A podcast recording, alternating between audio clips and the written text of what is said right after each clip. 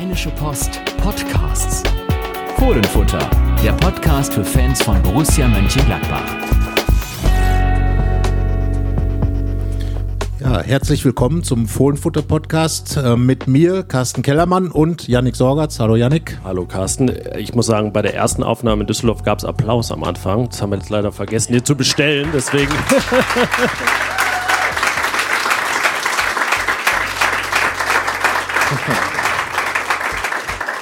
Ja, schön war's. Ja, super. Also eigentlich können wir jetzt schon wieder aufhören. Danke. Nein, aber ähm, ja, herzlich willkommen, wie gesagt, zum Fohlenfutter-Podcast. Äh, wir sprechen natürlich hier über Borussia Mönchengladbach und wir haben uns überlegt, worüber kann man am Ende des Jahres sprechen und sind dann zu dem Schluss gekommen, am besten über das Jahr.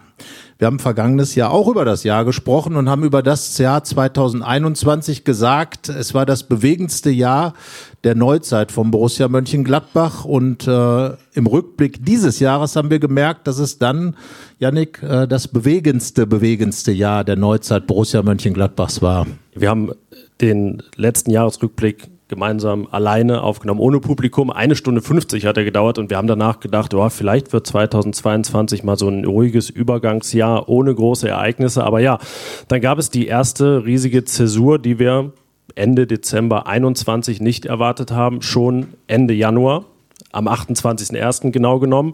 Und äh, die meisten werden wissen, wer und was gemeint ist, nämlich der Rückzug von Max Eberl. Und man kann sagen, es ist das Thema des Jahres, weil wahrscheinlich kein Monat vergangen ist, in dem wir nicht darüber gesprochen haben. Wir könnten so ganz aktuell darüber reden. Ja, Max Eberl äh, ist ja jetzt tätig beim anderen Verein, äh, ganz im Osten der äh, Republik, bei RB Leipzig und äh, meldet sich jetzt doch des Öfteren mal zu Wort und hat heute gesagt, dass er bei seinem Traumverein arbeitet. Ähm, wahrscheinlich haben nicht nur viele Gladbach-Fans sich gewundert, sondern auch viele Menschen in Leipzig. Aber äh, ja, wenn man auf dieses, dieses Jahr mit Max Eberl, ähm, also er sogar in Abwesenheit dieses Jahr extrem geprägt hat und wenn man sich an den Tag damals erinnert, Yannick, ähm, das war ja irgendwie hat sich das über den Tag hin so ja, ich würde fast schon sagen, entwickelt. Man hatte irgendwie ein komisches Gefühl und wusste nicht, äh, was passiert. Und dann entwickelte sich das so dahin, dass man wusste, ich weiß noch, ich war damals zum Essen eingeladen bei, bei, äh, bei einer Stieftochter, bei Laura. Und dann kam irgendwann die Botschaft, äh, wir müssen noch mal in die Redaktion. Es war so eine Art Vulkanausbruch, ne? Fast. Also wir reden von dem Abend vor seiner Rückzugspressekonferenz, hatte sich so ein bisschen angedeutet die Tage zuvor und es war so ein bisschen auch so ein mediales Wettrennen, wer geht am Ende jetzt als erster damit raus, weil irgendwie alle so dieses Puzzle schon zusammengefügt hatten und dann ja gab es diesen Schwall der Nachrichten im Prinzip, muss man sagen, Donnerstagabends und eben am nächsten Tag die besagte Pressekonferenz, auf der Max Eberl seinen Rückzug erklärte. Ich glaube, wir müssen jetzt, da ähm, die meisten damit vertraut sind, gar nicht alle Inhalte davon wiedergeben. Feststand am Ende war Max Eberl nicht mehr Manager von Borussia Mönchengladbach Ende Januar. Aber ja, damit war das Thema noch nicht gegessen, denn er hatte natürlich äh, mit der Art und Weise, wie er sich zurückgezogen hat, äh, einiges angestoßen.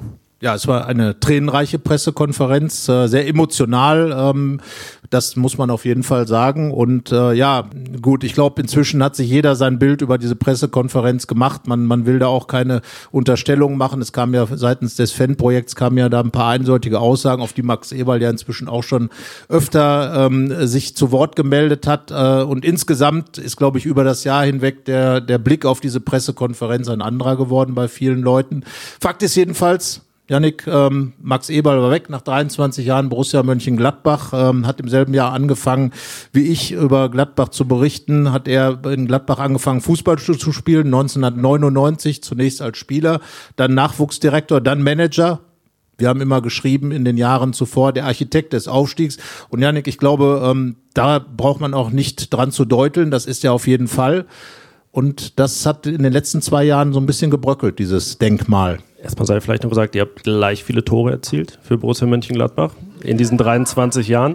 Ähm, ja, genau. Wir haben natürlich auch viel über das, das Erbe von Max Eber gesprochen, wie das jetzt zu, zu deuten ist. Ich glaube, auch so seit diesem 28.01. ist dann nochmal viel gebröckelt. Wenn wir jetzt heute drüber reden, dann wahrscheinlich auch schon anders, als wir es im Februar getan haben. Er hat sich, glaube ich, dieses Denkmal, das ihm gebaut worden wäre, selber eingerissen, selber verhindert das Fundament zuwachsen lassen, weiß nicht, wie man es nennen will. Ähm, ja, weil eben diese letzten ja, anderthalb, zwei Jahre davor schon, schon problematisch waren und das, das merkt man ja auch heute an Borussias Kadersituation, an der Transfersituation. Es ist sehr lange einfach kein Geld reingekommen, das ja einfach ähm, das Geschäftsmodell von Borussia Mönchengladbach war, regelmäßig Spieler teuer, gewinnbringend zu verkaufen, am besten zwei, drei neue zu holen, weiterzuentwickeln, die dann auch zu verkaufen. Das hat zehn Jahre gut geklappt. Und ich habe mich so ein bisschen gefragt, ähm, wir als Berichterstatter, haben wir das zwischendurch zu unkritisch, gar naiv gesehen, dass das immer so weitergeht und äh, irgendwie selbst nicht gemerkt, dass da, dass da was schief geht, so in diesen zwei Jahren vorher?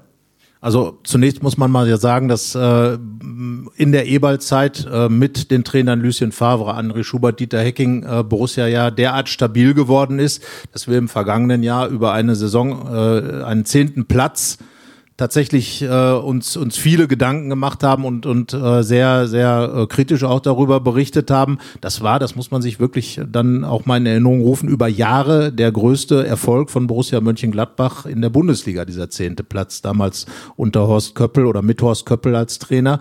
Ähm, aber nichtsdestotrotz ist es so, dass äh, dass das, was Max Eberl gemacht hat, tatsächlich so ein bisschen schleichend voranging, hat im Club ja auch keiner so richtig wahrgenommen, dass äh, dass diese diese Geschichte mit dem äh, richtigen, zum richtigen Zeitpunkt zu verkaufen, die ähm, den, den nächsten Schritt einzuleiten, die Mannschaft weiterzuentwickeln, was in der Zeit mit Lucien Favre, mit Dieter Hecking ja immer wieder auf einer relativ guten Basis ge äh, geschehen ist. Das hat dann aufgehört und äh, es ging einfach darum, glaube ich, äh, den Erfolg zu vergrößern, zu sagen, Borussia Mönchengladbach wird jetzt ein ständiger Champions League Aspirant mit dem Trainer Marco Rose. Und dabei, das ist so in der Rückschau das, was wir gesagt haben, auch sehr oft im Podcast dieses Jahr, hat er halt seine eigenen Leitplanken verlassen. Das ähm, war das Fatale und ähm, hat ihm ja auch über, dann rückblickend über die Jahre recht gegeben, dass er so auf diesen Leitplanken gepocht hat, dass die eingehalten werden müssen. Nur er ist sich eben selber an gewissen Punkten untreu geworden, wahrscheinlich schon mit der Entlassung von Dieter Hecking oder beziehungsweise der Trennung dann im Sommer, der Installation von Marco Rose, dem Festhalten an vielen Top-Spielern in der Corona-Zeit, als Geld natürlich äh, noch knapper war als vorher. Ja, und das hatte dann fatale Folgen, die jetzt sein Nachfolger, größtenteils noch auslöffeln muss und vielleicht es in vielen Punkten auch nie schaffen wird, denn das war dann so das, das nächste große Thema und wo uns natürlich Max Eberl auch weiter begleitet hat, dass er eben dann Nachfolger hatte, Roland Wirkus im äh, Februar. Ähm, vielleicht nochmal kurz diese ganzen Kapitel Max Eberl über das Jahr verteilt, die wir uns ähm, immer wieder eingeholt hat. Im Mai gab es dann den äh, offenen Brief, den er an das Fanprojekt geschickt hat. Im äh, Juli gab es so die vermehrten Leipzig-Gerüchte. Das äh, ging dann den ganzen Sommer weiter bis in den Spätsommer, Frühherbst. Ähm, es gab das besagte Spiel gegen RB Leipzig, wo er dann mit ja nicht ganz so netten Plakaten bedacht wurde. Da hat äh, Borussia Mönchengladbach äh, kürzlich dann auch eine Strafe für zahlen müssen, dass diese Plakate gezeigt wurden, also von den Fans, nicht, nicht vom Verein. Es gab den Brief des Fanprojektes, äh, das wirklich ja abgerechnet hat mit Max Eberl. Es gab die Unterschrift bei RB und ja, nun eben seinen Antritt bei RB vor einer, ja, wir haben so eine schöne grüne Wand hinter uns. Er äh, saß vor einer roten, hatte andere Getränke vor sich stehen. Ja, und ich glaube, da wurde jedem dann vor ein paar Tagen bewusst, ähm, dass da diese Ära Borussia Mönchengladbach endgültig der Vergangenheit angehört. Ja, und äh, entscheidend war natürlich auch, dass ein Abgang ähm, ja mitten in der Saison, in einer, in einer wichtigen Phase der Saison natürlich auch zu viel Unruhe im Verein geführt hat. Das kann man nicht wegdiskutieren. Er hatte einen Trainer geholt, Adi Hütter, der dann plötzlich ohne den Manager dastand und äh, ähm, den der ihn geholt hat. Und das ist natürlich dann eine schwierige Situation für einen Trainer. Gladbach kam dann auch ganz schön in den Straucheln und ähm, hat sich dann eigentlich am Ende nochmal gefangen. Aber insgesamt hat das die Saison doch extrem beeinflusst, weil natürlich auch in der Mannschaft Unruhe herrscht. Es gab ja auch die, die Diskussion um einige Spieler, deren Verträge ausliefen, ähm, wo Max Eberl dann auch öffentlich mit den Spielern sich auseinandergesetzt hat. Matthias Ginter und Dennis Zakaria. Also insgesamt hat diese ganze Geschichte das Sportliche schon mit beeinflusst, ist also direkt in der Kabine angekommen und ähm, hat dann ja auch dazu geführt, dass am Ende auch äh, Adi Hütter nicht mehr da war. Für Borussia Mönchengladbach einen äh, Trainer für 7,5 Millionen Euro geholt von Eintracht Frankfurt. Es gab ein bisschen was zurück für seinen für Vorgänger. wenige Monate mehr, also fast eine Million pro Monat. Ja, und äh, Abfindungen kosten ja auch manchmal Geld äh, in dem Metier. Also insgesamt äh, ein teurer Spaß, kann man sagen. Gar nicht, äh, dass es jetzt an Adi Hütter geht, sondern das Gesamte war halt äh, sehr, sehr schwierig. Plus die Zeit mit Marco Rose führte eben dazu, dass in Gladbach doch vieles ein bisschen aus den Fugen geraten ist. Und äh, Yannick, ich glaube, ähm, wenn man einen Strich drunter zieht, ähm, gibt es natürlich keinen Alleinschuldigen. Also Max Eberl ähm, hat mit Sicherheit nicht diese Krise ganz alleine heraufbeschworen, aber es war einfach so, dass es eine, eine Zeit war, in der sein, sein, ähm, ja, seine Gesamtsituation den Verein doch sehr beeinflusst hat. Und es auch niemanden gab, der ihn so richtig aufgehalten hat, das muss man auch sagen. Also ähm, ja, gewisse Kontrollmechanismen hätten da ja auch greifen können an bestimmten Punkten, um zu sagen, vielleicht müssen wir da mal was anders machen. Das ist nicht passiert, aber das ist dann wirklich in dem Sinne auch ähm, ja, nicht mehr zu ändern. Und dann war eben Roland Wirkus da. Mitte Februar 2022 und auch da können wir zugeben, ähm, ja, eigentlich war das fast noch überraschender als der Eber-Rückzug, oder? Also der hatte sich wenigstens so ein bisschen angedeutet vorher noch. Ja, also es hatte sich auf jeden Fall angedeutet, dass es Nachfolger geben wird. Es wurde ja auch viel diskutiert. Wir haben natürlich auch viel spekuliert. Unser Favorit äh, war dann zum Ende eher Dieter Hecking, der jetzt ja im Moment Sportvorstand ähm, des ersten FC Nürnberg ist und für einen Tag dann auch nochmal Trainer von Borussia Mönchengladbachs Legendenmannschaft sein wird. Aber ähm, dann wurde es eben ähm, einer, der im Verein äh, seit seit äh, mehreren Jahrzehnten tätig ist, der für die Jugendarbeit zuständig war, Roland Wirkus. Und ähm, ja, er hat äh, dann äh, sich eigentlich sehr klar positioniert. Äh, er hat sich klar positioniert und hat gesagt, wir werden einen neuen Weg gehen.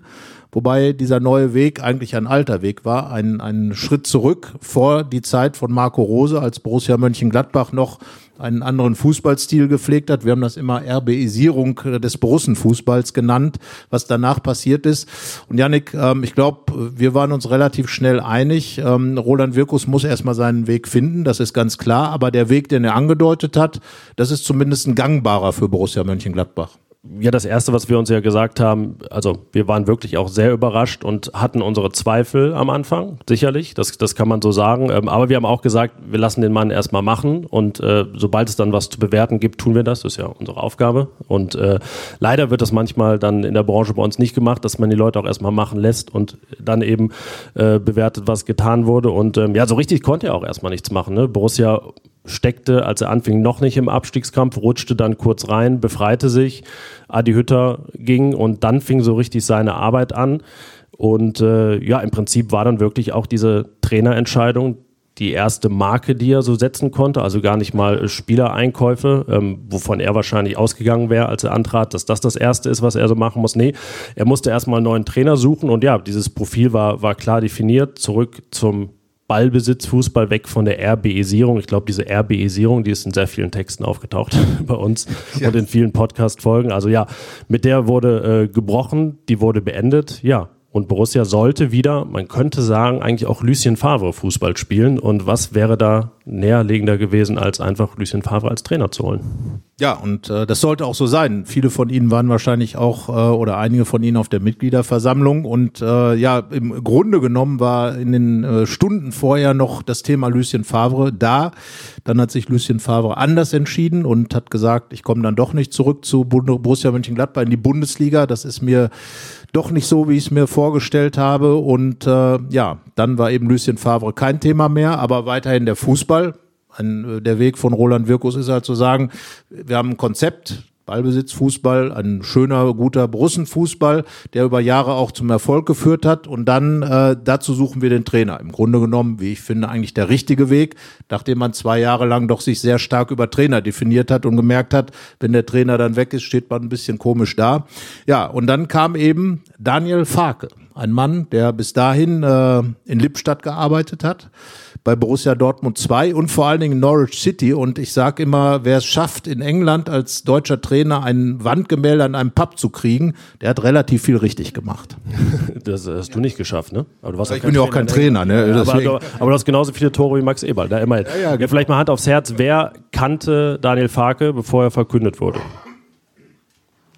Es gehen viele Hände hoch, aber nicht alle. Ich glaube, das ist so ungefähr das, was man erwarten kann. Äh, wer wusste, wo er vorgearbeitet hatte? Sind dieselben Hände. so viel, so viel sei gesagt. Obwohl ganz genau war er ja ganz kurz bei FK Krasnodar in Russland. Dann aber nicht wirklich. Er hat nie diesen Job angetreten. Er war nee, mal. Er war lange im Trainingslager in Marbella. Ich glaube, er war länger im Trainingslager in Marbella als in Russland. Letztendlich dann ähm, ja, begann der Angriffskrieg der, der Russen auf die Ukraine und äh, Farke trat zurück, war damit frei im Juni, als er von Borussia angefragt wurde. Es gab auch noch Gespräche mit äh, Vincent Kompanie, der heute Trainer beim FC äh, Burnley ist in der zweiten englischen Liga, dort Jordan Bayer trainiert, Borussia als Eigengewächs und äh, ja, aber dann war es äh, das Pfingstwochenende, an dem Daniel Farke als Trainer verkündet wurde und äh, auch das war, fand ich, eine ähm, beeindruckende Pressekonferenz, aber so sehr gegenteilig zu der, die Max Eberl Anfang des Jahres gegeben hatte. Es folgt ein kleiner Werbeblock. Carsten, wir reden auch in dieser Woche wieder über Dental Delight die uns ausgestattet haben mit diversen Zahnpflegeprodukten. Äh, was war für eine Geschmacksrichtung bei dir jetzt gerade angesagt? Ja, immer noch dieselbe. Ja, bist, die, du, das, äh, bist du so überzeugt schon? Also ja, ja. Vor allen Dingen, äh, ich benutze die Zahnpasta immer von A bis B, also von A bis Z, von Anfang der Tube bis Ende der Tube und dann kommt die nächste. Das ist natürlich clever und, nach, cool. das ist clever und nachhaltig, was ja auch ja. der Ansatz ist von Dental Delight die stellen Zahnpasta her in Deutschland in ganz außergewöhnlichen Geschmacksrichtungen auch. Ich bin umgestiegen jetzt mal von Grapefruit-Minze zu Beere-Minze. Das ist so ein bisschen Johannisbeerig und klingt bei Zahnpasta komisch, schmeckt aber sehr gut, aber ich finde es tatsächlich sehr angenehm, wenn man nicht dieses Bam Pfefferminz-Gefühl im Mund hat und äh, das dann aber irgendwann wieder weggeht, sondern ja, das ist sehr angenehm. Also wenn man im Prinzip Beeren gegessen hätte. So. Obwohl jo. man ja die Zähne putzt, weil man sie gegessen hat, vielleicht. Ich habe ja was in der Hand auch, das ganz knistert. Äh, das finde ich auch ganz gut. Das sind die äh, Zahnpflege-Kaugummis von Dental Delight. Ja, die habe ich hier auch und äh, die sind wirklich gut. Äh, die kann man äh, kauen und ähm, dann sind die Zähne ein bisschen gepflegt. Das ist eigentlich so für zwischendurch eine, eine wirklich gute Sache und ähm, schmecken tut's dann auch noch. Das ist halt bei Kaugummis, Zahnpflege-Kaugummis immer ganz gut. Ja, äh, doch, finde ich, das überzeugt mich wirklich, weil. Wenn man so unterwegs ist und genau. manchmal nach dem Essen dann doch so das Gefühl hat, ah, oh, jetzt eine Zahnbürste, aber natürlich keine dabei, dann sind die Zahnpflege-Kaugummis von Dental Delight zu empfehlen. Ja, alle Produkte sind vegan und klimaneutral und wenn ihr es mal ausprobieren wollt, könnt ihr mit dem Code FOHLEN15 im Online-Shop von Dental Delight 15% auf eure Bestellung sparen. Wir haben auch einen Tipp passend zu den Vereinsfarben von Borussia Mönchengladbach, Koala, Kiss und Shimmery Shine. Das sind nämlich die grün-schwarzen Zahnpasten von Dental Delight und äh, schmecken nach Eukalyptus und Lakritz. Und die, die schwarze, die ist jetzt gerade meine Tube und die ist wirklich gut. Sieht auch noch gut aus, schwarz-weiß sozusagen. Schwarz und weiß sind unsere Farben, die voran uns wehen in dem Fall. Ja, gut. Wir drücken jetzt weiter auf die Tube. Weiter geht's mit dem Fohlenfutter Podcast. Ja, es ging äh, auf dieser Pressekonferenz natürlich erstmal darum, äh, man kann sich das ja vorstellen, man sitzt immer dann im Presseraum, weiß zwar schon, wer dann kommt, aber Daniel Farke war jetzt ja, außer natürlich den Leuten, die ihn hier schon kannten, den meisten nicht so bekannt und äh, wartet dann eben, bis was passiert. Irgendwann kommt dann die Delegation von Borussia Mönchengladbach rein und äh, mit Daniel Farke eben setzt sich vorne ans Pult und dann erzählt der Verein erstmal, der Roland Wirkus in dem Fall, warum er sich eben für Daniel Farke entschieden hat. Und dann erzählt Daniel Farke, warum er sich entschieden hat, der richtige Trainer für Borussia Mönchengladbach zu sein. Und äh, er ist sehr eloquent. Das war, glaube ich, so das Erste, was man in dieser Pressekonferenz schon eben merken konnte. Und ein Trainer, der extrem äh, gut auch und geschickt auch auf Emotionen setzt. Und ich glaube, das ist etwas, was auch ein Ziel diese, dieser ersten Tage und Wochen äh, Daniel Farke war, einfach wieder positive Emotionen zu erzeugen. Und äh, wir waren ja nun auf dieser Pressekonferenz und haben gesagt, ja, das, das hat geklappt. Er hat, glaube ich, ähm, ich weiß nicht, wie es ihm gegangen ist, aber man hat schon gemerkt, dass es, dass es in diese, diese positive Denkrichtung wieder gehen soll. Er ist als jemand, der als Westfale natürlich extrem emotional ist, das ist klar. Und ähm, bin ich selber auch, also Vorsicht. Ähm, aber er hat es geschafft, einfach diese, diese Stimmung zu erzeugen. Und ich glaube, das war einer der, der ganz großen, wichtigen Dinge. Er hat so alle richtigen Knöpfe gedrückt, ne? Also, ja, genau. also nicht nur den emotionalen, auch den, den sportlichen, irgendwie, ähm, als wenn er genau gewusst hätte, was die Fans hören wollten. Aber es war, glaube ich, kein Opportunismus, sondern das ist Daniel Farke. Also er steht da auch hinter. Er hat das ja im Interview bei uns auch mal erklärt, dass eigentlich, wenn er so überlegt hat, hm, Bundesliga-Trainer wäre ja auch mal was, wo könnte ich mal landen, dass das Borussia Mönchengladbach war. Also einer von mehreren Vereinen, die anderen hat er auch uns nicht verraten wollte er nicht. Aber Borussia Mönchengladbach war dabei und ja, ich glaube, das war auch der Eindruck, als er dann richtig anfing mit dem Training in der Vorbereitung, dass das grundsätzlich erstmal passt. Ich glaube, wir sind so ein bisschen nach den Trainererfahrungen der letzten Jahre da auch vorsichtiger geworden, weil man natürlich am Anfang auch dachte, Marco Rose, das passt, hat es ja sportlich auch, Adi Hütter, das passt hat es dann ein paar Monate und äh, ja, am langen Ende, wie Max Eberl sagen würde, dann, dann eben nicht. Also war eben Daniel Farke da, aber man konnte eben nichts anderes als sagen, ja, dass auch dieser Start einfach äh, vielversprechend war. Ja, und es gab ja dieses, dieses äh, Einstiegsfoto. Äh, es gibt immer ein Foto inzwischen in den sozialen Medien äh, vom Sportdirektor, wie er mit dem Unterschreibenden eben da abgelichtet wird. Und äh, die beiden haben sich tatsächlich gut platziert. Es war sogar gewollt so. Und zwar gibt es im Borussia Park ein Foto der, der legendären Fohlenelf, äh, auf der, auf dem alle an einem Strang ziehen. Mit Hennes Weißweiler, mit Alan Simonsen, Berti Vogts, äh, Hans Klinkhammer, wie sie alle heißen. Und genau vor diesem Foto wurde eben diese Vertrags Vertragsunterschrift getätigt und ich glaube, das war so ein Hinweis auch darauf, was Daniel Farke wichtig ist, eben auf äh, ein Team zu setzen, auf äh, gute Zusammenarbeit zu setzen und das eben alle an einem Strang ziehen. Und genauso ist er, glaube ich, in, äh, in seine Zeit als Trainer von Borussia Mönchengladbach auch gestartet, hat eben versucht, die Fans gleich auf die Seite zu ziehen, auf seine Seite zu ziehen, auf Borussias Seite wieder zu ziehen. Das hatte ja, du hast von den Plakaten gesprochen, einige ähm, Dissonanzen, so will ich es mal nennen, gegeben. Äh, wenn wir von den Fans reden, redet man ja meistens über die Nordkurve und die äh, dort äh, beheimateten Fans, die mit ihren Plakaten und Meinungsäußerungen ähm, dann ja oft den Weg der Fanmeinung vorgeben. Aber diese Fans haben sich eben doch sehr kritisch mit der Situation Borussias auseinandergesetzt und Daniel Fark hat dann eben wusst, weiß ganz genau, sowas lernt man wahrscheinlich auf der Insel, sowas lernt man aber wahrscheinlich auch bei Borussia Dortmund, ähm, dass man eben die Fans äh, braucht. Und das hat er gut hinbekommen. Ihm kam natürlich entgegen, das hatte sein Vorgänger Adi Hütter nicht, dass eben es ein Trainingslager gab am Tegernsee, wo auch wieder Fans dabei waren. Corona zwei Jahre äh, vorher eben dafür gesorgt hat, dass das nichts war. Und ich glaube, das war so ein ganz wichtiger, und das haben wir vorher auch schon geschrieben, Janik, ein ganz wichtiger Punkt äh, in dieser Farkeisierung der Borussia-Welt.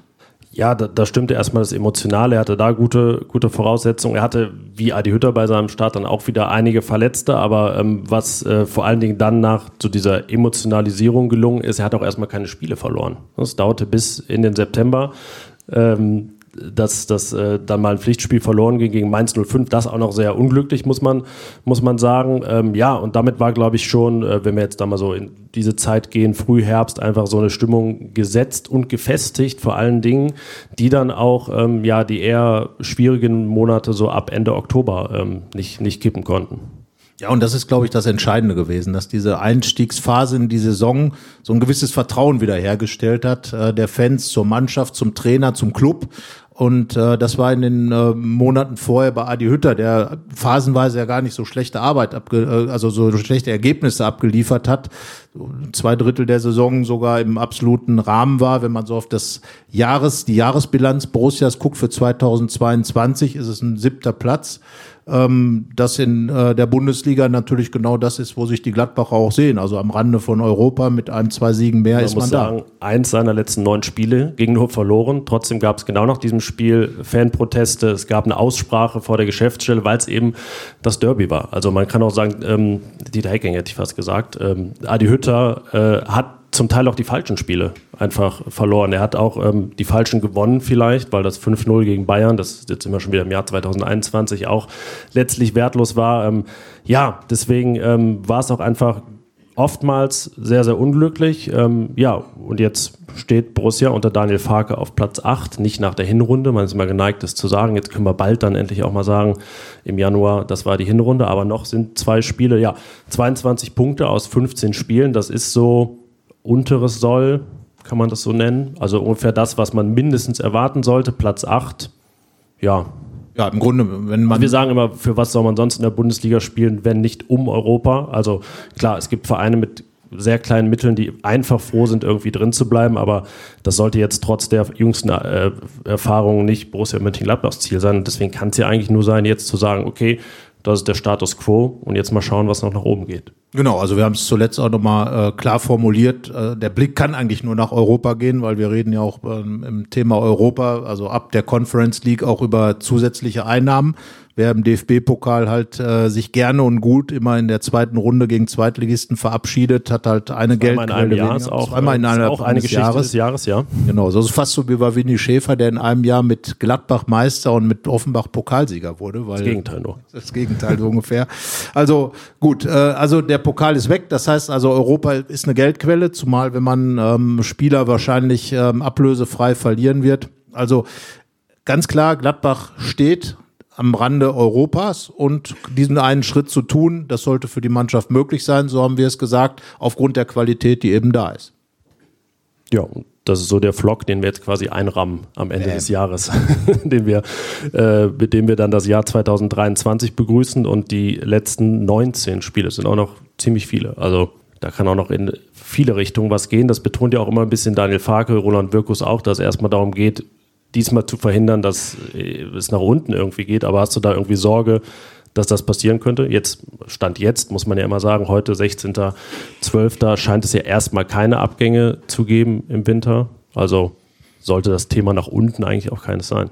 Also von den Prognosen her, äh, Markus Thuram und Rami Benzebaini haben sich eigentlich derart positioniert, äh, dass sie lieber im Sommer gehen werden und äh, sich dann einen neuen Verein suchen, macht ja auch aus Spielersicht auf jeden Fall Sinn und wer will es ihnen auch verdenken. Jan Sommer wird äh, sicherlich auch nicht im Winter gehen, wobei man natürlich heutzutage immer den Hinweis geben muss, äh, es sei denn, es kommt irgendwas ganz Großes. Wenn jetzt äh, irgendein großer Club unbedingt ganz viel Geld loswerden will, dann wird man sicherlich äh, bei jedem Spieler im Übrigen, also wir reden da nicht nur über die drei, sondern bei jedem Spieler nochmal umdenken. Aber ich glaube, man kann weitgehend davon ausgehen, dass man mit dem Kader der Hinrunde spielen wird. Die Verletzten zurückkommen, wie Ko Itakura, wie Florian Neuhaus. Ähm, und äh, mit dem Kader bin ich der Meinung, sollte das klappen, äh, zumindest nicht weiter nach unten zu rutschen und äh, vielleicht diesen kleinen Schritt nach vorn noch zu machen. Man spielt gegen Leverkusen am ersten Tag, am ersten Spieltag des neuen Jahres, dem 16. der Saison und kann dort äh, im Grunde genommen gleich einen Riesenschritt machen mit dem Heimsieg.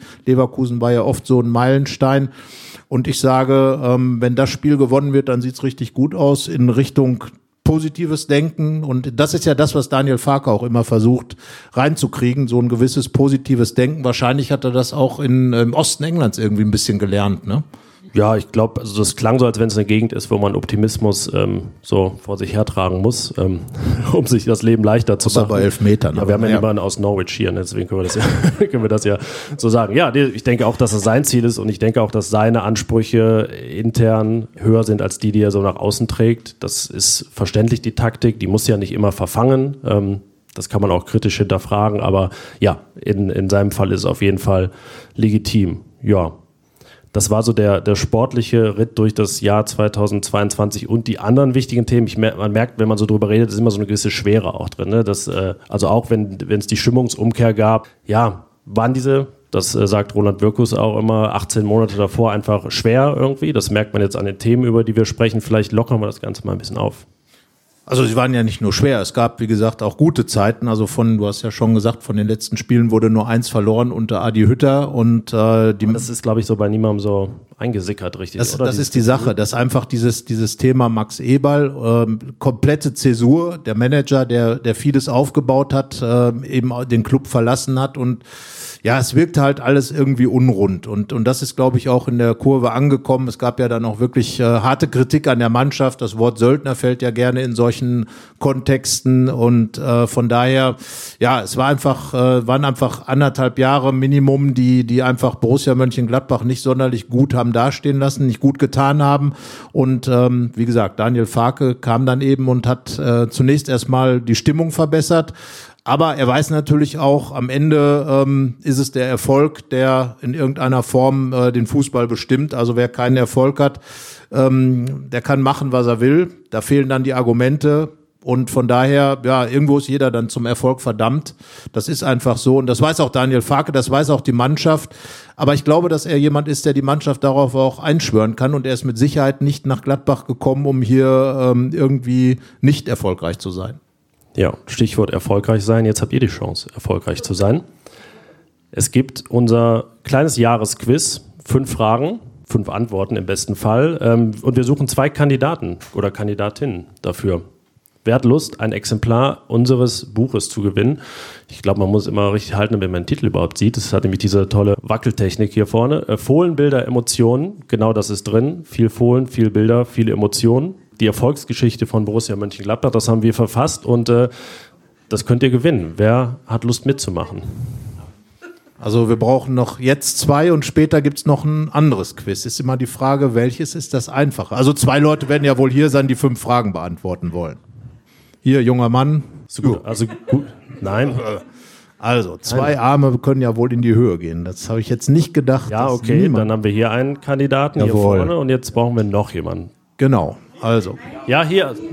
Dann, nee, dann gehen wir einmal nach links hier noch. Dann haben wir Ja, einen Herrn gegen eine Dame. Ähm, genau. Wie machen wir es? Die liegen hier vorne. Ja, Applaus, ja. Ich würde sagen, wir können auch sitzen bleiben, wenn das für Sie einfacher ist. Dann können wir das Mikrofon Ihnen in die Hand Vielleicht können reichen. Sie einmal das so machen? Mikrofon halten. Genau. Sie können es einfach in die Hand nehmen. Vielleicht, Entschuldigung, um Fuß getreten hier. Vielleicht können Sie sich einmal vorstellen. Die Dame kann einmal anfangen. Ja, äh, mein Name ist Kirsten Bachtels, Aus. Mönchengladbach. Ah, kurze Anreise, okay. Herzlich willkommen. Und unser zweiter Kandidat ist. Klaus Kaminski aus Berlin. Das Mikro vielleicht einmal etwas näher an den Mund aus Berlin. Ja, oh. Klaus Kaminski aus Berlin. Jetzt bin ich fast, fast geneigt, das Buch, schon, das Buch schon an den Herrn aus Berlin zu geben für die Anreise. Aber es gibt dann doch noch ein paar Fragen jetzt. quasi der Federico Insua dieses Abends. Federico Insua, 11.500 Kilometer aus äh, Buenos Aires zum Legendenspiel und Sie jetzt 600 Kilometer aus äh, Berlin. Aber jetzt muss man natürlich zeigen, ob sich das auch gelohnt hat, weil der Koffer mit Sicherheit so ein Buch noch vertragen kann, aber die kurzen Wege könnten es auch, na, wer weiß. Wir schauen. Es gibt jetzt jedenfalls fünf Fragen und wir machen es ganz einfach. Wer die Antwort zuerst weiß, der ruft sie einfach ins Mikrofon und dann schauen wir, wer am Ende mehr Antworten richtig hat. Also Schreihalsprinzip. Dann geht's los. Du beginnst mit der Oh, ich ersten. darf anfangen, ja. Ähm, also, unsere erste Frage ist, alle bereit? Des Brüllens. Äh, wer schoss 2022 die meisten Tore für Borussia Mönchengladbach? Markus Thüram. Das ist korrekt. Ja, das ist sowohl in allen Wettbewerben als auch in der Bundesliga richtig. 16 insgesamt, 13 in der Bundesliga. Lange lag er nicht annähernd vorne, aber hat gut aufgeholt. Lag Nur am Boden vorher, aber Die zweite Frage: Welcher Bundesligasieg, Bundesligasieg war der höchste im Jahr 2022? Von Borussia natürlich. Mönchengladbach. Wir hatten es ehrlich gesagt auch schon fast vergessen. Ich hatte ja erst die falsche Antwort stehen. Kleiner Tipp, es war noch unter Adi Hütter. Das letzte Spiel gegen Hoffenheim. Wenn Sie jetzt noch das Ergebnis sagen, dann gehört der Punkt Ihnen. 5 zu 2 für Nein, nicht ganz. Äh, Moment, das war doch 5 zu 1. 5 zu 1, ja, abgestaubt. Das Ja. war leider so, dass das gibt's auch. 1, 1 zu 1. 1 zu 1. Wir haben ja deswegen auch fünf Fragen genommen, man kann es kein Unentschieden geben und keinen Tiebreak. Äh, die dritte Frage. Wie viele Trainer standen 2022 an der Linie von Borussia Mönchengladbach? Wie viele Trainer? Also Cheftrainer in einem Pflichtspiel. zwei. 3. 3 ist korrekt. Es ergibt extra Punkte für den Namen, also oder für die Namen. Herr Kaminski, wer waren die drei Trainer, die bei Borussia an der Linie standen? Heidi Hütter, Farke, ich komme auf den dritten Namen nicht. War der Co-Trainer von Herrn Hütter. Genau. Ja, jetzt, die können wir nicht abstauben jetzt. Also der Punkt ist, glaube ich, schon vergeben. Ja, der ist vergeben. Es war Christian Peintinger. Christian Ah, Panting. ja, für zwei Spiele. So, so, Ja, mit der besten Bilanz auch. Zwei Spiele, zwei Siege. Beide zu null vor allem. Das war ja die Kunst in dieser Saison. Also, Ja, 2 zu 1 für Berlin gegen Gladbach im Moment. Aber sie haben noch die Chance. ich bin schon wieder dran. Ne? Ja. wer war der erste Spieler, den Manager Roland Wirkus verpflichtete? Jetzt wird's hart. Also wenn man jetzt hier schauen könnte, würde man ganz viele Fragezeichen sehen. In so einem Comic wäre das jetzt so. Ähm, Nathan Gumu. Nein, Nathan Gumus nicht korrekt. Herr Kaminski? Das muss auch keiner wissen, dann gibt es halt keinen stehe Punkt. auf dem berühmten Schlauch. Julian Weigel ist ja nur ausgeliehen. Das ist richtig. Das, der hätte gegolten, aber der war der Letzte. Also von daher. Also wenn man es umdreht, dann stimmt das aber. Ja, er ist ein bisschen untergegangen, weil er bislang auch noch nicht gespielt hat. Deswegen, äh, ja, Oskar Fraulo. wird sich schon hat. Oskar Faulo, ja, lassen wir noch gelten. Takura, Weil, 2 ja, zu 2 zu 2 damit. 2 zu 2. 2 zu 2. Also wir, wir haben ja, wir haben ja keinen äh, Videoschiedsrichter, der jetzt einschreiten könnte äh, für, DFB-Pokal. für knappe Entscheidungen. Es ist DFB-Pokal, erste Runde im, äh, ohne VAR. So, die letzte Frage. Beide bereit, beide heiß, beide wissend? 2 zu 2 steht's. Sag ich ja, 2 zu 2. Was habe ich gesagt? Hast du überhaupt was gesagt? Ja, irgendwas. Also es steht 2 zu 2, wie äh, beispielsweise irgendwann mal gegen Bayer Leverkusen, als Uwe Kamps dann 4 Elfmeter Stand eigentlich gehalten immer hat. 2-2 gegen Bayern. Ja, und gegen, gegen Mainz 05 auch. Ähm, ja, wir, wir sehen, wir wollen die Spannung hochhalten, aber jetzt kommt sie, die Frage. Bereit? Ja. Bereit? Mit welchem Vornamen sprach Max Eberl Trainer Adi Hütter auf Max Eberls letzter Pressekonferenz vor seinem Rücktritt an? Dieter? Das ist richtig.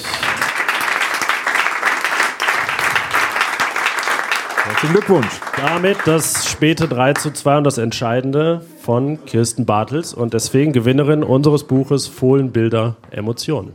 Und noch ein Applaus.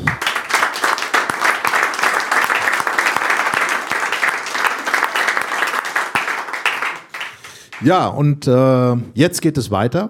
Also erstmal vielen Dank natürlich fürs Mitmachen, dass Sie hier beide eingestiegen sind. Äh, bin mal gespannt, ob es gleich noch weitere äh, Vorpreschende gibt beim zweiten Quiz, aber dazu kommen wir später. Jetzt werden wir beide Ihnen erst erzählen, wer der Spieler des Jahres 2022 war. Und tatsächlich waren wir uns uneins und auch extrem weit voneinander entfernt, wenn man das Spielfeld als Grundlage nimmt.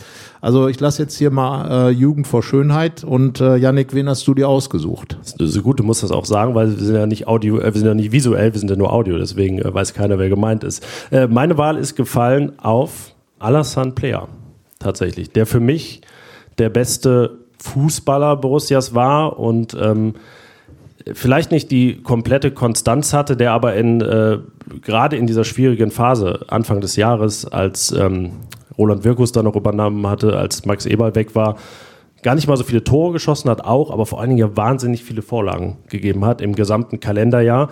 Da ist er fast in einem Atemzug zu nennen mit Messi, Neymar, De Bruyne, Usman Dembele und so weiter. Und ähm, ja, ich finde auch, wenn ich so an, an seinen einen Pass denke, vielleicht haben Sie ihn vor Augen gegen, gegen Stuttgart auf Marcus Thuram. Ich meine, es war das Tor zum 2 zu 0. Das war einfach so ein feines Zuspiel. Vorher hat er auch die Vorlage auf Jonas Hofmann gegeben. Also er bedenkt nicht immer nur Marcus Thuram mit Vorlagen. Ja, allein fußballerisch und diese Finesse, die er verkörpert, auch diese ja, Vielseitigkeit vorne, weil er beileibe gar kein, gar kein Mittelstürmer ist, sondern so, ja, was ist er denn? Ein halblinker Spielmacher. Ähm, das hat er bei Adi Hütter auf der, auf der Doppel-10 gespielt, spielt jetzt im 4-2-3-1 von Daniel Farke. Ja, und ähm, also für mich der herausragende Mann dieses Jahr. Ja, also geholt von Dieter Hecking damals, 2018, ähm, für dessen neues 4-3-3-System. Als Mittelstürmer eigentlich geholt, aber sehr schnell auf die Position rausgerückt. Äh, ja, also ich sag mal, Player auf jeden Fall einer der besseren Borussen in diesem Jahr, aber ähm, ich gucke doch lieber weiter nach hinten und äh, es wird viele nicht überraschen, wenn ich jetzt sage, dass mein Spieler des Jahres, ich war früher selber Torwart, Jan Sommer ist.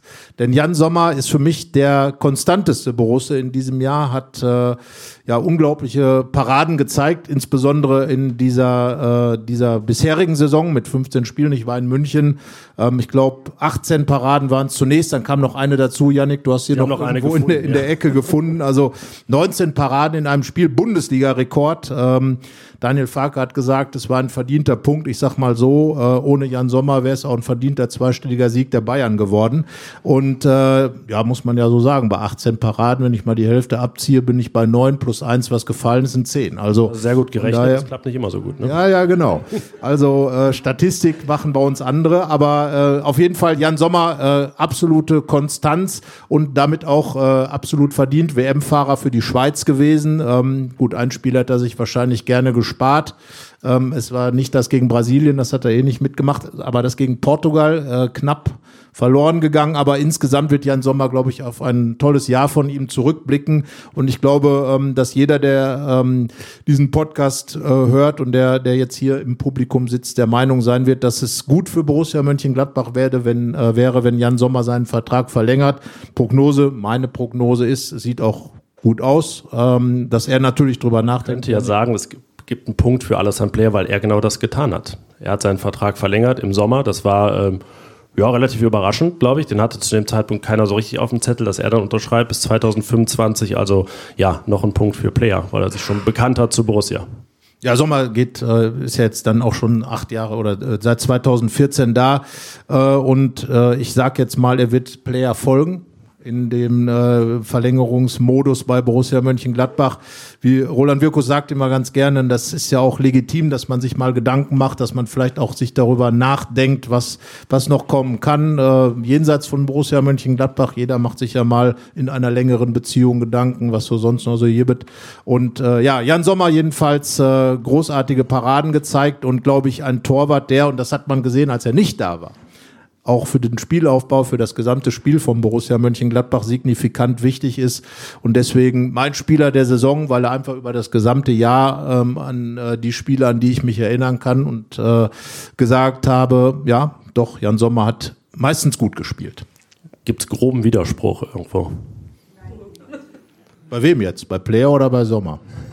Okay. Also wir haben gut gelegen. Ja, es, es gibt natürlich immer die sogenannten Honorable Mentions. Das ist bei so Award-Verleihungen dann so klar. Jonas Hofmann hatte ein, hatte ein super Jahr, ähm, hatte davor aber auch schon ein gutes Jahr, muss man sagen. Äh, Marcus Thuram eine Top-Rückrunde. Top ähm, ja, dann immer mal wieder so, so ein Aufflackern. Aber ich glaube, wir haben so eine gewisse Konstanz jetzt auch honoriert. Ähm, vor allen Dingen auch Spieler, bei denen das W-Wort Weltklasse mal gefallen ist. Bei Player waren es dann bestimmte Pässe, bei Sommer die Paraden. Also ja, ich glaube, ähm, die stehen relativ verdient hier auf unserem Zettel, auf unserer Liste. Ähm, hier stehen jetzt noch einige andere Dinge, über die wir sprechen wollen vor der Pause und vor dem quasi Ende der ersten Folge, die wir aufnehmen. Wir nehmen ja zwei hier auf im, im Lachs Leger. Ähm, Momente, die uns in Erinnerung bleiben werden. Auch so ein bisschen aus unserer Arbeit, die irgendwie besonders waren. Ähm, Spiele, Szenen, Interviews, was auch immer. Was steht da bei dir so auf der Liste? Also ich hatte ja das Vergnügen, äh, mit äh, im Trainingslager der Borussen mit dabei zu sein und wir haben schon drüber gesprochen, äh, dass dort eben eine Basis gelegt wurde. Es waren die Fans waren wieder da, es war einfach eine sehr gute Stimmung, es wurde sehr gut gearbeitet und ich glaube, wenn man in diesem Trainingslager dabei war, hat man schon gemerkt, in welche Richtung es gehen wird. Und ähm, wir waren ja vorher zweimal in Ostwestfalen, sehr schön im Übrigen dort auch, aber klar, der Tegernsee sieht dann noch mal ein bisschen anders aus. Ähm, äh, ja, ist tatsächlich so. und äh, ja, also für mich waren diese, diese Zeit im Trainingslager, ich war mit der Kollegin Hanna Gobrecht dort, die wird die Meinung teilen, ähm, diese Zeit im Trainingslager schon eine wichtige Basis, um einfach zu dem zurückzukehren. Christopher Heimeroth hat es im Nachklang im Interview gesagt, da wurde eben die Basis gelegt, dass Borussia Mönchengladbach wieder zu sich gefunden hat. Und ich glaube, diese Woche dort, ähm, die war schon extrem wichtig. Ja, und kurios war es ja ein bisschen, wie wir beide den Rücktritt von Adi Hütter erlebt haben. Äh, wir wollten eigentlich beide zusammen ins Stadion, letzter Spieltag. Es ging um nichts mehr. Ich hatte dann leider Corona und steckte, glaube ich, den 13. Tag in Folge in Quarantäne, war also nicht da, konnte aber arbeiten. Ähm, ich weiß gar nicht mehr, wie, wie genau war es dann. Also du standst in der Interviewzone. Es wusste auch wirklich niemand. Es ist viel durchgesickert bei Borussia Mönchengladbach dieses Jahr. Aber eine Sache ist wirklich, also selbst die Spieler wussten es ja nicht, als er den Rücktritt verkündet hat, die, ähm, wo alle dicht gehalten gehalten haben. Wir saßen am Tag davor noch lang mit Roland Wirkus zusammen. Nein, nichts ist durchgesickert. Ja, und dann stand Adi Hütter da bei Sky und hat gesagt, das war heute mein letztes Spiel als Trainer von Borussia Mönchengladbach. Ja, und äh, wenige Sekunden vorher hat ein äh, äh, guter Kollege namens Janik Sorgatz von mir eine SMS erhalten, in der drin stand, irgendwas ist im Busch hör mal bei Sky nach, weil äh, wir stehen dann ja in der Mixzone und kriegen eigentlich weniger mit als die Kollegen am Fernsehen. Ich habe nur gesehen, dass so weiter hinten im Gang Unruhe herrschte und äh, Markus Aretz, der da noch Pressesprecher oder Mediensprecher der Borussen war, äh, mit Adi Hütter da stand. Es wurde ein bisschen gestikuliert und Adi Hütter ging dann also wirklich entschlossenen Schrittes ähm, äh, raus äh, zum zu den Sky-Mikrofonen und ich dachte, oh, oh, oh. Oh oh, das war jetzt nicht wegen des Rappelns dahin, sondern weil oh, oh, oh, Adi Hütter dann seinen Rücktritt erklärte. Ja, dann war Adi Hütter weg und es wurde tatsächlich auch sehr schnell abgewickelt. Ne? Dann war einfach Pressekonferenz, er wurde verabschiedet und äh, seitdem haben wir ihn persönlich jetzt auch nicht mehr getroffen. Ähm, das ist wie, wie bei Max Eberl, der entschwand dann auch nach seiner PK durch die Tür.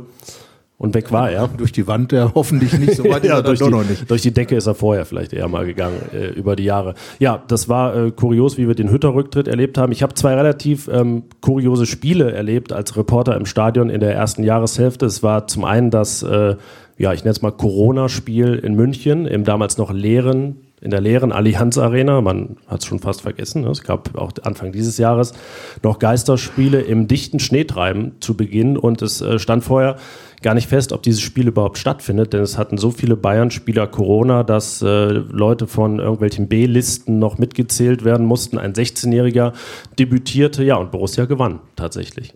Durch ein Kopfballtor von äh, Stefan Leiner kurze Ecke und wie immer, äh, wie immer ja klar, so, Leiner macht immer Kopfballtore, wenn man 2 zu 1 in München gewinnt, äh, ohne Zuschauer. Ja, äh, auf jeden Fall war das der Start des Jahres. Dieses Jahr hat ja begonnen mit einem Sieg beim FC Bayern und mit einem Sieg gegen Borussia Dortmund. Also ich sag mal, wenn Borussia, ja, würde ich auch sagen, also wer Bayern und Dortmund insgesamt äh, 6 zu 3 abledert, der äh, oder aus dem Stadion schießt, wie der Trainer sagt. Schraubt. Schraubt. Stadion schraubt. Also bei Farke wird nicht geschossen, sondern geschraubt.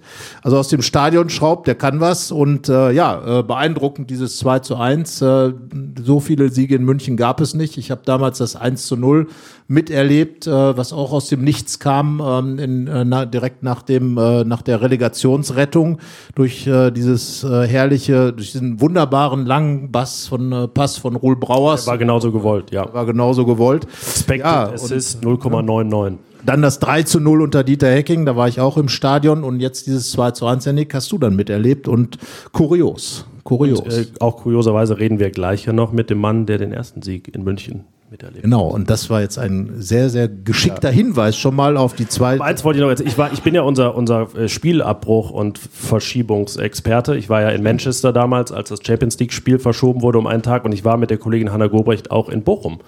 Es gab ja ein Bundesligaspiel, ein Borussia-Spiel, das nur 69 Minuten dauerte dieses Jahr. Der Becherwurf von Bochum, schöne Alliteration auch. Ähm, ja, ist ein bisschen, also war jetzt äh, sportlich nicht so dramatisch, weil Borussia eh 2-0 führte und das Spiel dann 2-0 gewertet wurde, aber auch was Historisches auf jeden Fall. Genau, weil es ganz einfach äh, erstmal eines der Peitinger-Spiele waren. Wir haben eben schon drüber gesprochen. Eins von zweien. Äh, zwei Siege in 159 Siege. Minuten. Ja, das muss man erstmal schaffen. Also war fast schon Hockeyspielzeit, glaube ich, so ungefähr. Auf jeden Fall äh, in Bochum. In Bochum äh, gab es ja auch schon mal andere historische Ereignisse aus Sicht von Borussia Mönchengladbach, wie beispielsweise Relegationsrettungen, ähm, abgeschorene Haare von Dante und so weiter und so fort. Ähm, war ich auch dabei, war sehr imposant. Auf jeden Fall dieses Spiel extrem kurios und äh, Yannick, ja, du hast es eben schon angesprochen, Manchester, ich weiß es damals noch, da lief hier gerade die Borussia Revue und die hatten am selben Tag Premiere, wie dieses Spiel in Manchester war und ich hatte schon, ich hatte, da ich hier war, gesagt, gut, dann gucke ich mir halt die Premiere von dieser Revue an und dann wurde das Spiel extra deswegen verschoben, damit aber, ich beides aber, gucken Aber der konnte. Intendant hieß Petrus. der Intendant hieß Petrus. Ja, also äh, ja, Yannick äh, war in Bochum dabei und irgendwie ist es ja immer eigentlich ganz cool, wenn man dann so historische Dinge miterlebt. So ja, man, man, also Titel könnten es natürlich theoretisch auch sein. Äh, große Endspiele, das ist bei Borussia dann eher selten der Fall. Dann sind es eben so ja, irgendwie historische Spiele, wo man denkt, boah, das gab es äh, entweder noch nie oder sehr selten in der Bundesliga. Was es eigentlich sehr oft in der Bundesliga gibt, sind Derby-Siege gegen den ersten FC Köln. Das hatte nur jetzt zwischenzeitlich lange keinen mehr gegeben. Ähm, wir beide waren aber nicht im Stadion. Also können wir schon sagen, wer Dienst hat im Februar, äh, im Februar, im April ist, glaube ich, das Rückspiel. Ja, man muss wir gucken. Nicht. Äh, wir, wir nicht. Also Thomas Kohlke und Hanna Gobrecht haben dieses Spiel gesehen. Ich persönlich war in Lissabon und habe in irgendeiner Fußballkneipe mit, glaube ich, ungefähr 45 Fernsehern, auf denen verschiedene Sportarten liefen, dieses Spiel geguckt und mit drei Kölnern zusammen. Ne? Äh, und äh, die Kölner waren hinterher, ja, sagen wir mal, not amused über das, was passiert ist. Äh, und aus der Kneipe geschraubt. Äh, ja, sie wurden sozusagen, sie haben sich selber rausgeschraubt dann am Ende oder sich was reingeschraubt, was auch immer. Auf jeden Fall ähm, ich habe äh, Borussia in Lissabon siegen sehen und äh, du hast wahrscheinlich auf dem Sofa gelegen. Auf dem Sofa, genau. Auf dem Sofa. Ja. Besser als drunter. Auf jeden Fall. ja, ähm, aber Schrauben ist auch ein gutes Stichwort. Vielleicht die, die letzte Anekdote. Ähm, ja, wenn wir sie jetzt genau wiedergeben, dauert 17 Minuten, denn so lange dauerte Daniel Farkes Antwort auf der Pressekonferenz vor dem Spiel gegen Eintracht Frankfurt. Ich glaube, die Frage kennt kaum einer noch irgendwie, aber er hat auf jeden Fall eine sehr lange Antwort gegeben. Wir saßen in der ersten Reihe und es ist doch latent unangenehm irgendwann, wenn jemand so lange redet und man immer denkt, oh, jetzt aber Ende, jetzt kommt die nächste Frage. Ich glaube, wir saßen so da und haben gezuckt die ganze Zeit, aber es, ja, 17 Minuten. Ich glaube, in, an dem Tag wäre es sogar so gewesen, wenn ihn jemand gefragt hätte, äh, Herr Trainer, wie heißen Sie eigentlich? Dann wäre die Antwort genau dieselbe gewesen. Also er wollte etwas mitteilen vorher schon, Roland Wirkus. Und es ging ja in dieser langen Antwort im Grunde genommen darum, dass man Borussia Mönchengladbach möglichst nicht zu hoch einschätzen sollte. Beispielsweise fordern sollte, dass sie nach Europa kommen. Und daran haben wir uns, wie Sie eben gehört haben, absolut gehalten. Ja, das hat gefruchtet. Also die 16 Minuten haben uns, sind bei uns quasi vorbeigegangen an uns, die Botschaften. Und äh, trotzdem. Das ist trotzdem. ja auch sein gutes Recht. Also deswegen ist er Trainer von Borussia Mönchengladbach, deswegen berichten wir über den Verein. Man kann das ja auch mal anders sehen und äh, ja, er hatte da seine Punkte, wir haben unsere, aber es war auf jeden Fall eine sehr denkwürdige Pressekonferenz und generell muss man ja auch jetzt immer ein bisschen mehr Zeit mitbringen. Genau, also wie gesagt, Daniel Farke, typischer Westfale. Ähm, wir werden gleich mit unserem Gast Bernd Kraus sicherlich auch noch darüber reden, ob es normal ist, dass man in Westfalen so viel redet. Ich sag nicht immer, aber Daniel Farke kommt ja aus dem Paderborner Land, da ist das halt alles ganz anders. Aber wie gesagt, was Daniel Farke auf jeden Fall äh, an dem Tag getan hat, er hat äh, sozusagen, glaube ich, äh, die Seele der Gladbach-Fans irgendwie appelliert, an die Seele der Gladbach-Fans appelliert. Sie werden alle gefolgt sein wahrscheinlich und sich gedacht haben, yo. Mannschaft ja nicht im nächsten Spiel und äh, das ging ja nämlich verloren. Deswegen irgendwie verpuffte das so ein bisschen. Deswegen war der Zeitpunkt, wenn man jetzt mal was Kritisches sagt äh, gegen Daniel Farke, vielleicht nicht ganz so glücklich gewählt, weil am besten ist natürlich, wenn es danach dann auch einen Sieg gibt und man sagen kann, seht ihr mal, Jetzt gab es den Schulterschluss und äh, ja, aber die Dinge wurden dann ja vor Weihnachten noch ein bisschen oder vor der WM-Pause noch ein bisschen gerade gerückt. Jetzt haben wir fast eine Punktlandung geschafft. Wir wollten Ne? fünf, also es ist keine WM-Nachspielzeit, die wir hier gemacht haben, auf jeden Fall. Eher so, eher so Bundesliga. Bundesliga, zehn Minuten Verletzungspause, zwei Minuten Nachspielzeit in etwa.